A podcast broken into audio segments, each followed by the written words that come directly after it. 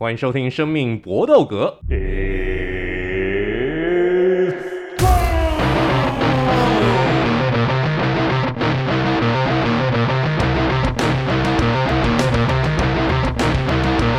我们的 Podcast 专注在 UFC 和综合格斗 NNA 上面，其他的东西我们交给其他人来处理。那夏天，希望大家一切都能够这个平安呢、说老实话。我在上个礼拜也已经中招了，所以我们我们生命搏斗格三个伙伴当中，现在已经有两个人中招了。那只有知识王 Ari 不愧是有知识的光环加持，到目前为止维持百毒不侵啊。Ari 你怎么那么厉害？我我也不知道哎，是不是不上上班没有压力，整个生活就比较不容易 受到病毒侵袭，在在家里龟的时间比较多吧，可能感觉过得比较好一点。你放。放屁！你最好是在家里规的时间比较多。哎、欸，真的没有，不要骗人啊！我我作息啊，台北都是你的家的范围哦，那就合理，那就合理。作息蛮单纯、啊，怎么会这样讲呢？兄兄台何出此言？就是固定的伴侣啦，那就是。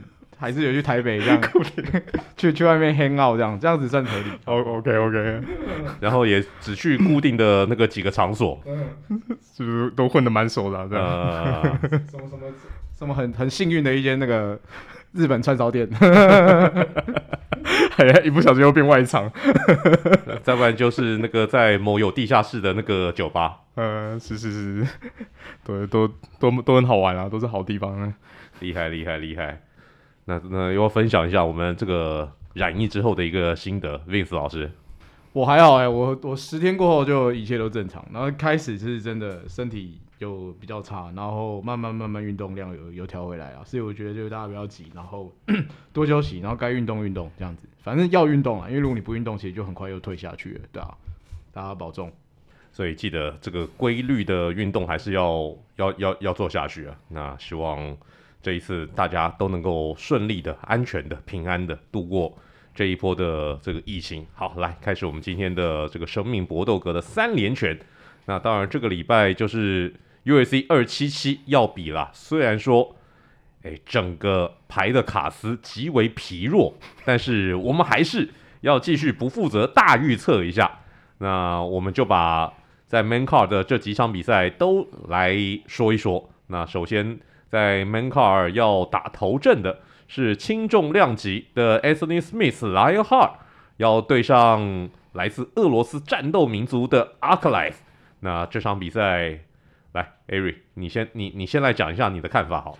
好，我看好 Ankalaev 七成。那我理由是比较单纯，因为其实就历年来状况来看，我觉得 Anthony Smith 这个选手大概就是也是一个 B 卡顶 A 卡尾的。从历年来战绩，他只要打到排名前五，真的没有例外，打到排名前五的就会马上就扑街，对，真的是一打就倒，一打就倒。他生涯其实也好几次连胜以后去打了可能排名前段的选手，然后甚至也跟 Jon Jones 也也打过。那整体的比赛内容来看的话，的确他面对高等的选手，我觉得他自己的那些有时候他打打到嗨起来以后，整个会一直脑冲去送头的习惯，整个防御的。架势没有特别完整，其实在次重量级也是非常非常危险的。安克莱夫反而就跟他是一个比较对比型的，他输出相当的稳定，而且防御技巧很不错。他整个生涯的比赛其实非常非常少是因为 KO 输掉。那那整体比赛的节奏是相当稳健。你不管看他他的防御技巧，不只是说呃可能力气的时候不容易被直接击倒，他连防摔的那些功夫都做得相当好。虽然他自己不太会主动发动 takedown，可是他也不会被摔倒，可以稳稳的去站着打。那我觉得他以他生涯现在这个三十岁的年纪，其实是我觉得是有机会可以轮到他上位了。那所以还是比较看好 Ankalaev 可以在这场比赛获胜。我自己的话也是看好 Ankalaev，因为我觉得他的地面技术是真的很明显比 Anthony Smith 好蛮多的，就是不在一个量级上面。然后就跟刚刚。Eric 讲的一样，就是我觉得他打不上去啊，Anthony Smith 打不上去，他已经被人家就看出来他的技术还有就什么身体技全部融合在一起之后，他的年纪也好，然后他的技术也好，体力也好，脑子也好，就是没有什么很明显的突破，所以这些年他就是在差不多就是我觉得是一个很好的防守者。但你说要上去，他就上不去嘛。那我也不觉得他碰到 Anglive 会赢，尤其是我刚讲，就是我觉得地面技术差太多，就是 Anglive 的地面技术是真的乐胜他，所以我自己觉得这场比赛我也是压七三这样子。没有想到拥有巴西柔术黑带的 Anthony Smith 是如此的地面技不被看好啊，这个实在是蛮令人惊讶的。不过我个人也是比较看好 Uncle Life 他能够获胜，主要是 Anthony Smith 他实在是 Ari 就像 Ari 所说的。实在打拳打的有些时候真的太嗨，会变成进入到跟对方那种输压那种那种那种阶段。有些时候你打到这个成绩，你打到 UFC 这么高量级的一个比赛，你不能老是说来那个就好像好像是那种那种哎拳套一脱要跟人家我们盯那个那个停车场见的那种感觉，一副要单挑就是。真的是要街头 street fight 的架势，没错。Anthony Smith 常常会出现这样子一个毛病啊。有些时候你打到这种成绩，你需要多一点计算，你需要多一点战术，你需要多一点的思考，你需要你的教练团队给你拟定一个你必胜的战术。有些时候你不一定能够赢得很漂亮，你不一定能够终结对手，但是你就是要先先求赢，然后再求赢得漂亮。但 Anthony Smith 好像他打拳呢是。比赛呢是为了求帅，我求求帅求爽，没错，怎么帅我要怎么打。他生涯打了五十二场比赛当中，大家猜猜看，进入到裁判判决的一个比例有多少？他真的这五十二场比赛当中，最后要靠裁判来决定胜负，不管是他输他还是还是他赢的比赛，才五次。也就是说，他有百分之九十以上的一个比例呢，他就是要跟对方来输赢。所以。碰到这种老奸巨猾型的 Ankalaev，我觉得一点都没有办法去看好他。所以这场比赛好，居然我们三个人全部都一致看好 Ankalaev，而且 Ankalaev，我觉得哦，Ankalaev 说不定有机会会是轻重量级下一个冠军腰带挑战者。那哎，Ari，你你也你也觉得如此吗？对啊，可是现在来看的话，Glover Teixeira 应该还是会再 rematch 一次，所以我觉得他还是先先把这场抓下来，可以稳稳的打。以以他的排名来看的话，他这一场如果再赢了，很大几率下一次就是他。好，我们接下来下一场比赛呢是银量级的这一战，要由巴西选手 Pantoja 要来对上目前在羽量级排名第六名的 Alex Perez 这位美国选手。那这场比赛，来，Vince，你你你先讲讲看你的看法好了。我觉得 Perez 会赢诶，虽然说上一场他输掉了，但是我不知道为什么我我我看 Pandora 的比赛，我在水管管水长水管上面复习的时候，我会有一种就是拳头好像没有很很很硬很重的那种感觉，就全职吧。然后我觉得 Perez 上一场输掉，算是有一点点。莫名其妙输掉的，我我我自己不觉得那是他正常的表现啊，因为而且他们两个人身体硬件其实是超像，身材他妈超级像。然后我自己是反而这一次我是蛮看好 Perez 会赢，就是我不知道就是感觉就是感觉觉得他会赢，不晓得 Ari 怎么看？我我是比较看好 Pantoja 会赢，理由也是比较单纯，因为这两位选手实力真的算蛮接近的，不管是身材打法来说，那。所以就其实我的看法也是还是从逆向看，我觉得彭头瓦下巴算是蛮硬的，他生涯到现在全部输的败场全部都是判定败，那其实也蛮有趣的，就代表说他就算要输比赛也是会完全打到结束，再再让裁判去决定。那虽然小量级本来就不是一个一个。KO 几率那么高的量级，可是你你连被 submission 都没有输输过，从来都没发生过，代表说他自己的技术全面度还有各方面的表现都还是有一定水准的，所以还是比较看好他一点。而且这场比赛我也是看好 Pantoja 能够获胜啊。那 Pantoja 算是我觉得他已经算是羽量级选手当中终结率算高的，因为生涯二十四胜当中，他有十七次的终结胜。他有八场的 KO 跟九场的降服，他主要的一个战绩还是地面技，还是巴西柔术。然后 Alex Perez 呢，则是虽然说战绩也不错，二十四胜六败，但我比较担心他的一点是在于他很久没打比赛了。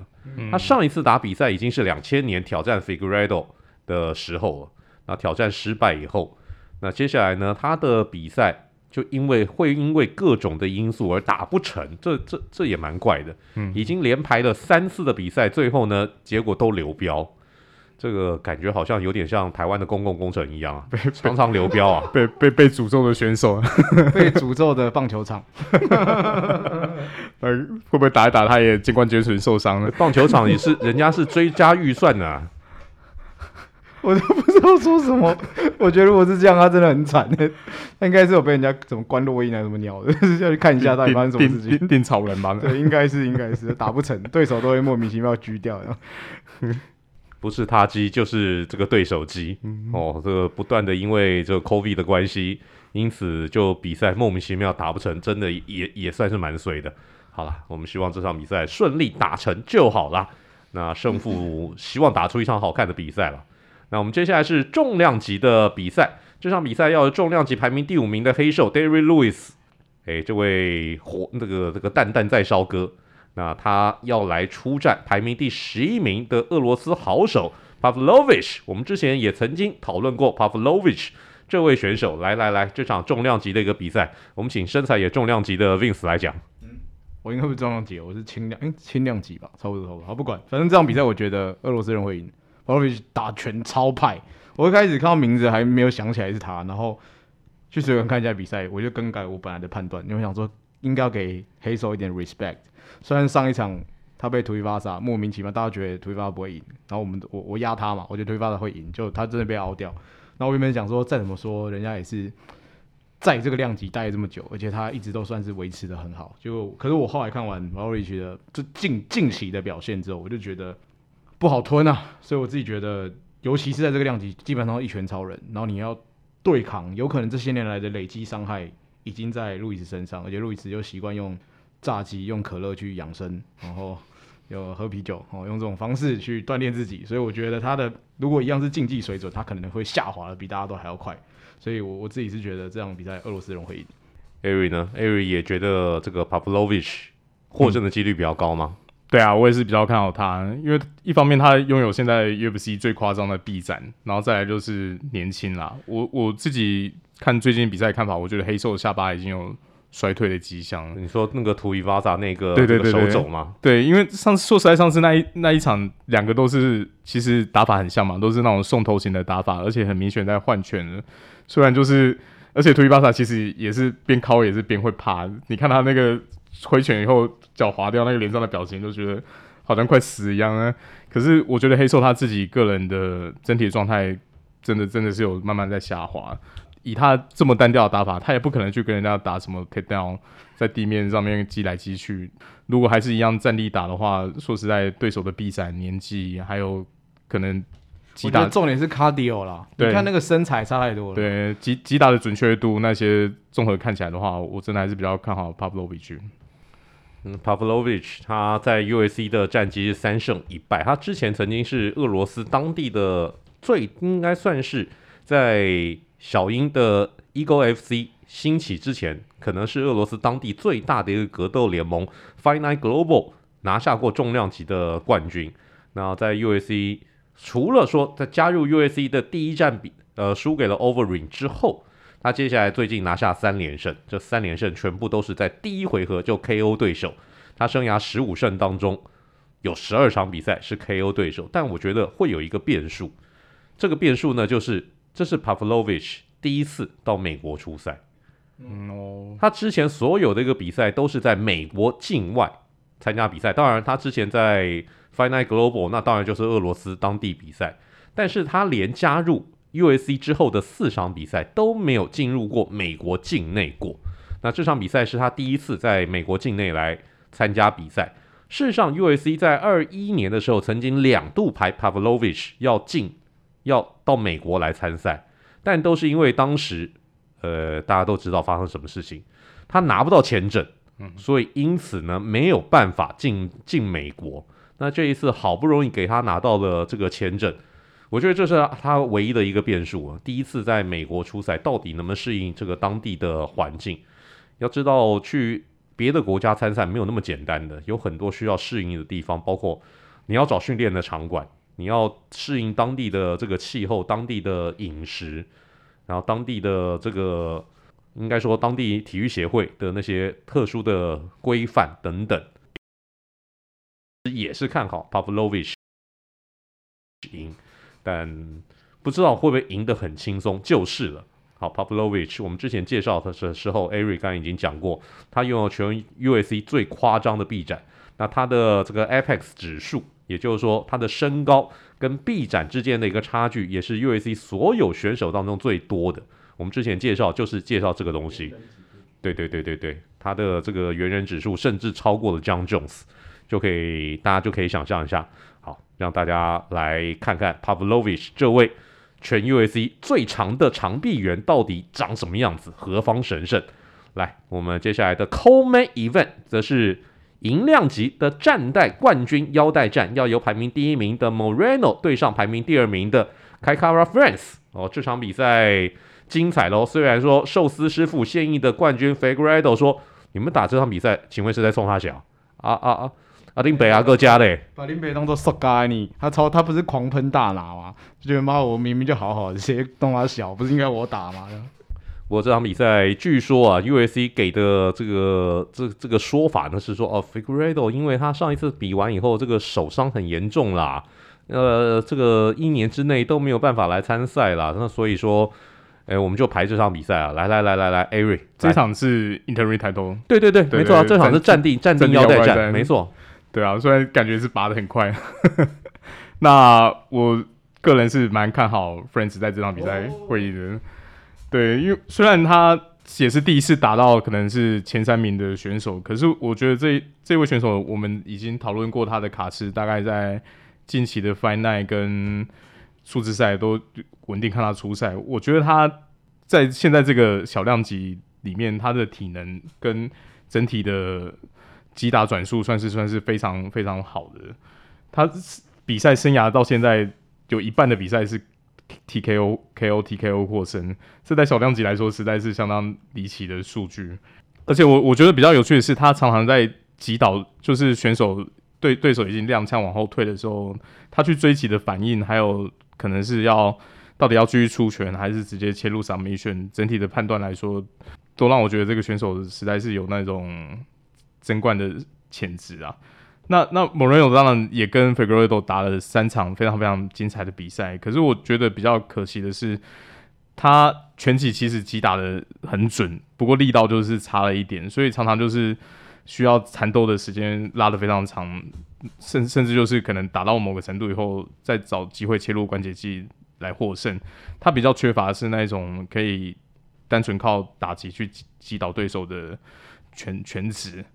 那那当然，在小量级选手，这其实算不了一个优点啦，应该算比较普遍常见的特色。可是我觉得，以现在他面对同样这种等级的挑战者的时候，这这就会是一个比较大的缺陷。所以我是比较看好 Friends 的。看起来应该 Vince 会跟 Aris 同同样的看法，对不对？我猜了。对，我这次也是看好 Friends，而且我我我觉得这场比赛很好玩，就是 Marino 是娃娃脸，然后 Friends 是小白脸，可是他们两个打拳都超派。然后我也完全认同，其实他们两个人的，我觉得攻击模式很像诶，因为毕竟小量级的嘛，我们比较少会看到，通常都是站着解决嘛。那两个人都有一点点的，我我记得两个都有去泰拳拳馆练过，所以他们两，我觉得他们两个在出拳的一些动作频率、节奏感各种其实都超像，可是差别是拳质。France 的拳质，你们看他小白脸，他拳质超爆干重，就是被他打到是真的会直接举掉，就是就像 Eric 刚刚分析一样，我觉得 Bernal 我那有差了一点点，就是他这些年他为什么打 f e r r e d o 后来会甚至要打到四番五番，就是啊你收不掉嘛，打到判定，其实你把比赛交给裁判判定，就很容易出现落赛的事情啊。那可是 France 不是我我所以我自己是很看好他，而且我也蛮希望这个量级不要再是刚刚那两个人了，就是他如果可以上来有一些新的活水的感觉，所以我自己蛮看好他。Kai Kara-France 是来自。纽西兰的这个 City Kickboxing 这个团队，就是 Artisania 还有大地 Volkanovski 的团队。那这个团队出来的选手，普遍的战力技当然没有话讲，但普遍的一个特色就是全职都很重很重。所以即使是在最轻的量级的 Kai Kara-France，好像也不例外，全职的确是相当的可怕。但这场比赛两位都看好 Kai Kara-France，我我我我却觉得这场比赛大概是五五破诶。嗯，就是真的硬要挑一个啦，我也觉得会打蛮接近。嗯，因为 Kai Kara-France 的确他的全职是很重，但我不觉得 Moreno 以 Moreno 那个滑溜的程度，他我觉得你要真的确确实实在一阵换拳的时候把 Moreno 给敲昏是很困难的，因为以银量级的一个选手来讲，你想要一拳哦一拳超人把对手那一拳击昏，难度太高太高了。所以可能需要你真的要把对手给击那个用 KO 的一个方式，TKO 的方式给弄倒的话，你也许是需要好几记的一个组合拳、连续拳才有办法。那我不觉得 Moreno 会被对手的这样一阵组合拳给给给猫中了。嗯哼，就他腰闪的功夫是真的蛮好的。那这场比赛，好说老实话，我是有点取巧啦。我我我我会觉得 Moreno 跟开 Kai Kara-France，我不知道要压谁。那如果勉强要我压，我也许会压 Moreno 稍微多一点点。好，那这场比赛就是 Moreno 对上 Kara-France，也是我对诶这个 Eric 跟 Vince 两个人有不同的一个意见。UFC 二七七的主戏，那当然就是女子雏量级的冠军腰带战的再度对决，Juliana Pena 上一次。莫名其妙的打败了我们认为不会输的母狮，那这一次是母狮卷土重来，要把这条腰带给夺回来。那这场比赛夸张的是哦，赌盘是一面倒的看好母狮能够顺利的获胜。我所看到的赌盘是负二，母狮是负二七五，也就是说几乎是这个一赔三的概念呢、啊。那佩尼亚呢，则是正二三零。几乎是这个应该说，努尼亚是这个三赔一的概念，然后这个佩尼亚呢，则是一赔二点五左右的一个概念。哇，这场比赛怎么会怎么怎怎嗯那样呢？对冠军有一点点尊重好不好？艾瑞，嗯，我也是比较看好姆斯，因为呃，其实上一场比赛我我也是在 live 直接看完的，我觉得。姆斯感觉是在确诊完第一次出赛，而且再来就是要需要减重到他平常习惯的在下一个量级，对他自己的体能状况是有点影响的。那那体能状况影响，我觉得最大最大的影响就是他前期真的吃了太多拳头了，那导致说他后来整个压起来去跟人家换拳的时候，已经有一些累积伤害。可是毕竟实力还是在，你你看他同样都都是出拳。那佩尼亚那天打完，被他那个刺拳啄到那个眼睛，几乎已经是血肿到快看看不见了。那真的就是换拳换到最后，有一打到他踉跄以后，在地上才用关节机获胜。因为我觉得佩尼亚自己心里也知道，如果还是真跟着跟他继续站着换的话，自己搞不好也是会扑街，也也是到那个极限了。那所以我觉得，在经过这一段时间调整以后，我是还是比较看好姆斯他的体能状况可以拉到像之前巅峰的样子。那那佩尼亚对他来说，其实基本上就没有什么优势，所以你觉得这个佩尼亚大概就是这种 one He wonder，就出过一张冠冠军单曲以后，然后就再也不见的这种昙花一现的乐团呢？嗯，虽然很不想讲，可是真的真的非常有几可能是这样子，因为照他过往的战绩来看的话，我我真的不觉得他这次还有办法在战地上面讨到什么便宜，只要姆斯。整体的腰闪还有还有击打的节奏不要这么照进的话，以以以以整体两个过往战力技的水准来看的话，佩尼亚真的不是对手了。Vince 呢？你也觉得这个姆斯看起来这个腰带是一定拿回来了吗？对，我也这么觉得。就是我觉得众家媒体赌盘开就是这么如此。跨跨水小就是 跨跨水小那个谁 Pena 不是没有道理的，是因为我觉得大家应该都有发现那一场一定不是姆斯正常表现，而且我觉得是，我觉得有可能是他确诊完之后他的身体状况不好，所以他想要很快的用在短时间内把比赛收掉，所以那不是他本来的节奏，然后他很快去快进快出的结果，他吃了几拳之后，他自己体力干很快就用完了，然后被敲到之后。倒下去就没了，就是哦，完蛋了，他就因因为他的身体状态就不是在那里面，而且我们确诊过的人其实知道哦，那个状态其实是很差，尤其是你还要被打，欸，就是我连我们自己就是跑心肺都已经有差，还还还要减重，还要减重，对，对所以所以真的是太难了，所以我自己觉得这两个人本来就不是在同一个水准上面啦，所以正常状态来说，如果这场姆斯打完还是输掉，而且还是输的很鸟，那我们就可以合理怀疑这个病对。姆斯的身体伤害是可能超乎我们想象，然后说不定我觉得，当然不希望这件事发生，说不定这个可能对选手就是竞技选手是一个毁灭性的打击啊，我们不知道。然后所以当然是不希望这样看到这样状态发生，就算我们预测失败，我们都希望他是好好的。但是如果正常状况来讲，我还是觉得赌盘会这样看佩尼亚很正常，因为姆斯真的很强，真的真的很强。我们希望这个 COVID 不要对母狮。这个连续的造成身体上面的一个打击啊，因为发生在其他运动上面，好像没有这回事。其他的一个运动，我们看到大部分的一个选手都能够呃 recovery 回来，那再回到那种超高强度的这种竞技水准。那几个染疫的一个选手，像是呃，我记得 C 罗有染疫过，那 C 罗回来以后还是。强到一个靠背，啊，还是跟超人一样。对，三十八岁还能够踢出上个赛季还能够在曼联踢出那样的一个水准，嗯，一个人就整队啊。对，全全队最强的一个箭头。我上个赛季如果红如果红魔没有这个 C 罗的话，嗯、我我扑街啊！我搞不好搞不好那个是是连前段班都没有的那种烂队啊。这场比赛我们也是一致看好 Armando Nunez 能够轻松的获胜。只是不知道，因为因为我们上一场比赛，上一次的预测的时候就觉得，这母狮 how to lose 怎么输？对，然后比赛结束清楚，哎，还好还好没买。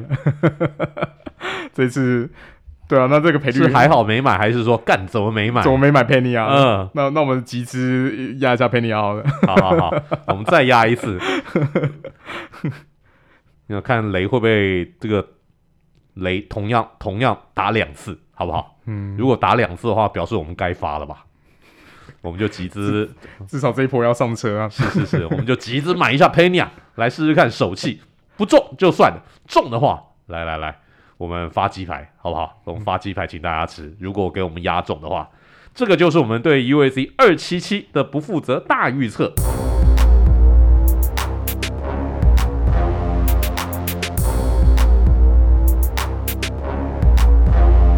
接下来的 UFC 小尝试，那 Ari 出的题目就是 UFC 跟这个电视的一个转播合约。大家都知道，UFC 现在在美国呢是 ESPN 的独家承揽，但是 Ari 所出的题目是，现在除了这个 ESPN 以外，还有其他的一个电视台也看得到。那这个五年高达一亿五千万美金的一个合约是在签什么什么小朋友的嘞？来，Ari 来为大家解答一下。好啊，那 UFC 现在在美国电视上面的可以收看的管道有两个，像伟霆哥刚才提到的 ESPN 就是一个，那另外一个就是 ABC。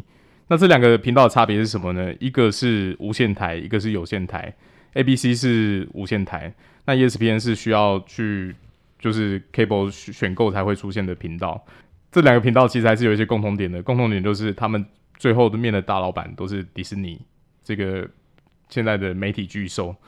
那其实关于这个 topic 蛮有趣的一点就是，呃，UFC 其实过往长期的合作电视上转播的伙伴是 Fox 电视网，以前蛮蛮长的就是在 Fox 跟 FX 系列的频道上面会会播出的。那是在那个 UFC 被 E 跟那个 ESPN 签下这个这纸合约之前。对对对对对。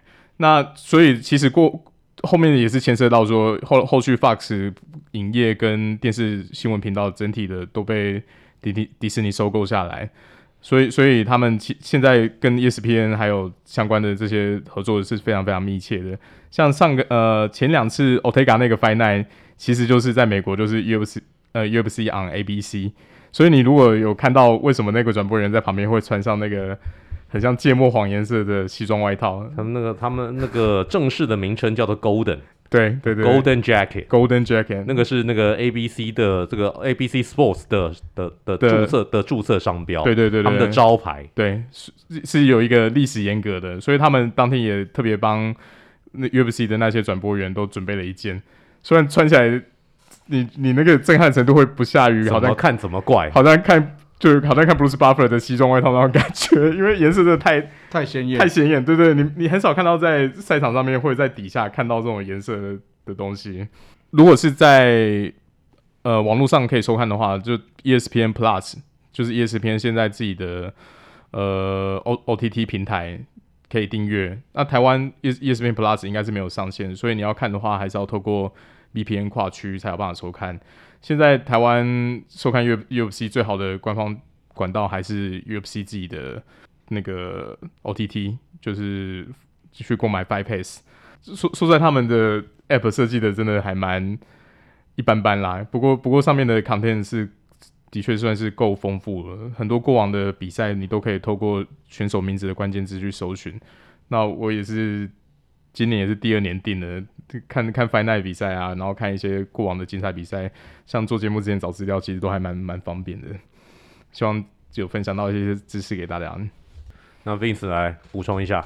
我没什么好补充的，因为我对 UFC 的了解本来就没有像二位这么多，然后我只是就是我是后来很多东西在补的时候，才会慢慢知道说哦，原来就是像刚刚 Eric 讲的什么有线台、无线台这种东西，然后呃可能签约金，然后到现在的 Pay Per View 这种东西，然后不知道我我我觉得台湾的观众可能很还是没有，现在应该好一点啦，就是没有那种使用者付费的概念啦，因为我们被呃所谓的这种有线电视台养养太久了，太习惯了，就是其实。我觉得比较健全吧，就是我们想看什么，你花钱买什么啦。有一些乐色那种，就是除了周星驰以外的龙翔电影台那种的内容就不用再看了。那我们想看的就是就 Netflix 像这种数位串流，像这种运动的节目，男生吧，男生应该都看这些吧。我们不会想要看什么东森购物啊，所以我自己觉得这个其实是是是蛮好的，就是我从这里面学到很多东西这样。那在台湾，当然现在看大家看 UFC 不像以前福斯这个福斯还在台湾的时候那么的方便，连以前的数字赛都可以透过福斯的转播播给大家看。大家现在不知道大家现在看拳的一个管道如何？大家有没有这个付费看拳的这个习惯？那不管怎么样，我相信您既然还在听生命搏斗格，就表示你也一直在继续的关注比赛，继续这种找寻管道看下去。那也希望大家能够继续支持我们的频道，也希望大家能够继续呃支持啊、呃、这个付费来收看合法的一个这种观看来源。那像像像像 Ari 就付费买这个 Five Pass，然后再分享给我们，就非常哈哈哈，这是一个代表人的概念，是不是？对，这种这种朋友就很重要。可以可以，非常非常乐意。反正他也没有开什么两阶段验证什么东西啦，对啊，对对对，我们每次都那个都会问那个 Ari，哎、欸，你看完没？看完 该我看的，好像以前看 A 片一样，自己互相提醒一下，在那边排程，重复 IP 登录就好，对对对，不要不要把我 ban 掉，哎、欸，我怎么会看一看断讯？断讯，都会先问一下，因为就算自己不付费，都要找一个喜欢付费的朋友，这件事告诉我们朋友很重要。可以，我们把那个拍片子价值发挥到极致。就一人吃两，一人吃三人补啦，真的太好了。好，这个就是我们今天的 UFC 小尝试。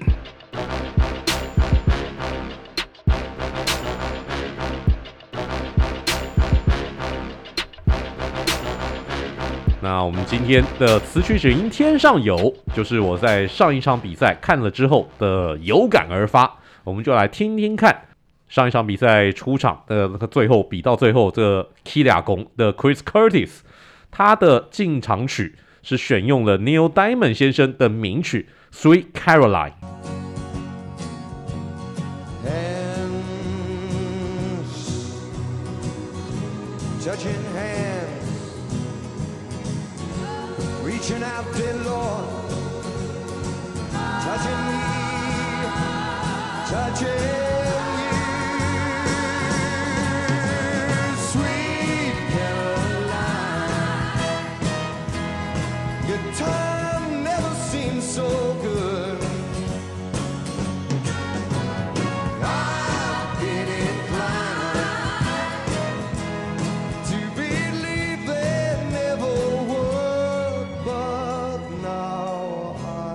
好，这首歌也许你要听到这个后面的这个副歌的阶段，你才可能比较熟悉一点。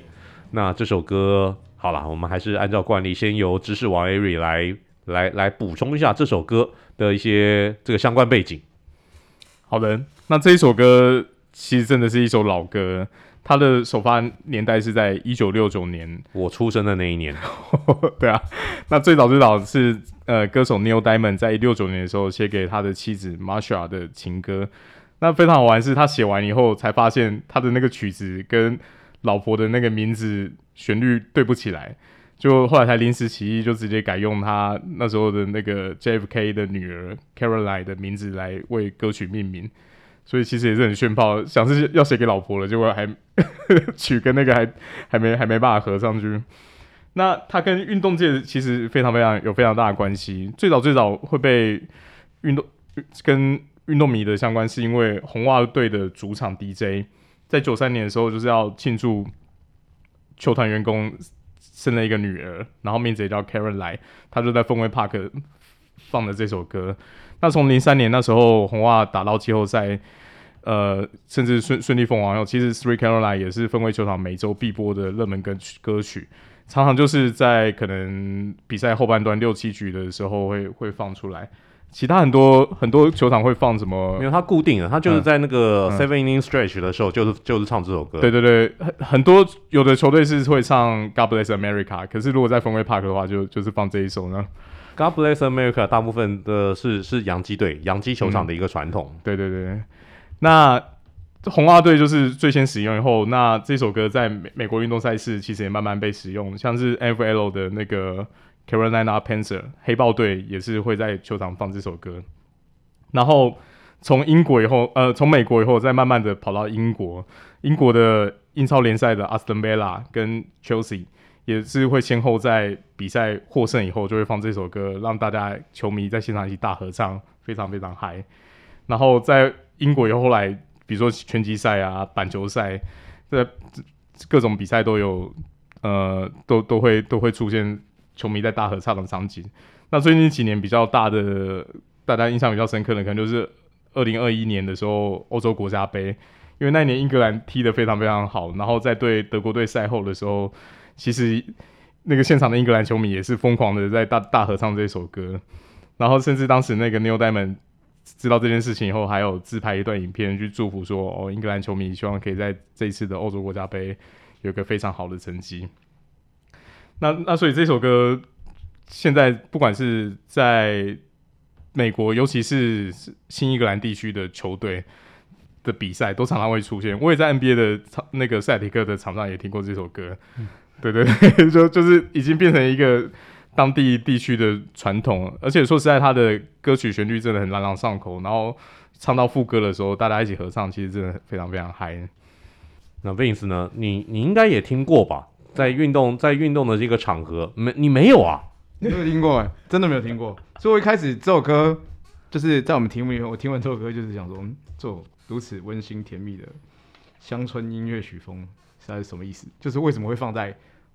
竞技运动上面，就是它应该也算是我少数听的完全没有热血沸腾的感觉。那刚刚我知道听丁二哥这样讲，他可能跟文化这种东西比较有关系吧，就是跟他的时代背景比较有关系，所以可能跟格斗沾不上边。可是这首歌对这个选手或者对这个地区有有它的意义所在，所以才会放这首歌。不然其实完全是我没有听过。所以刚刚讲他讲 Celtics 主场放这首歌，我就啊，不是都是国歌吗？就这哦，原来如此哦，好，原来如此。那当然，这首歌后来很真真的就很多很很多很多地方在用了。其实最早的时候，我我现在没有办法找到它真正跟运动的这个起源到底是从何而来。有一说是波士顿塞尔提克，的确塞尔那个不能应该说红袜队最早用，嗯嗯、但也有人说事实上是北爱尔兰的运动的足球迷最早开始用这首歌。嗯我现在没有办法找到哪一个哪一个这个 origin 是是是真正的，呃，毫无疑问的的的最最早使用这首歌在运动的场合当中的。那但这首歌后来也真的就成为呃新英格兰地区 Boston 地区的名曲。那在二零一三年的 Boston 马拉松炸弹案的时候，啊，发生那样子一个意外，后来呢在。那那当时因为是红袜队的一个赛季，棒球的一个赛季，那等到棒球开始恢复举行的比赛，红袜队在主场的第一站，Neil Diamond 先生亲自到现场来演唱这首歌，我记得那是非常感人的一幕，跟这个老爹的那个慷慨激昂的那番言辞，当时是建立起波士顿当地人这个重新。把他们的一个士气、信心凝聚在一起，一个非常重要的一刻。那这首歌虽然乍听之下好像跟运动完全搭搭沾不上边，但是后来当然各种球迷的一个这种演绎，也让它变成一个在运动当中很热血的的一个一首歌，就像就像是他副歌后来唱一唱，就就 Never been been so good，这个时候音乐会中断。然后所有的一个球迷会开始一开始喊 so good so good so good，这个就是球迷后来自己演绎出来的的的的一种玩法，其实蛮有趣的。那这首歌也是在音乐史上面非常重要的一首歌，那提供给大家作为参考，让你也知道 Sweet Caroline 在红袜队，你看红袜队的一个比赛以后，在听到这首歌就知道这首歌是有它的含义的。这个就是我们今天的思绪只因天上有。那希望提供给大家作为参考啊！又到了我们说再见的时候了。不过今天难得，我们好像是历史上面我们录的最清醒的一集，超超级清醒。你觉得大家觉得效率有提升吗？差很多吧。我们平常这时候还没录吧？就是一样的表定时间，我们我们通常都是八点集合，然后九点半再录第一集。今天九点不到，第一集已经录完了。而且我觉得大家就是没有像 平常这么的。嗨，我觉得有差有差，嗯、就是没有这个的催化之后，平来套近乎。对，我们现在我们现在还是有那种枷锁，然后牵在自己身上，因为没有那东西帮我们释放掉，有差，真的有差，有有包袱。好啦，今天是因为我们这个时间的一个关系，所以我们今天必须要这个早早录完录完节目，然后大家回去休息，快快闪行程。对对对对对，嗯、我们希望那个下一次我们的这个录音行程就能够。恢复正常让大家来听听看我们呼吸比较着重的这个录音方式。喘喘息声。好那到了说再见的时候了来 eric see you next time. Vince 拜拜。Good fight and good night.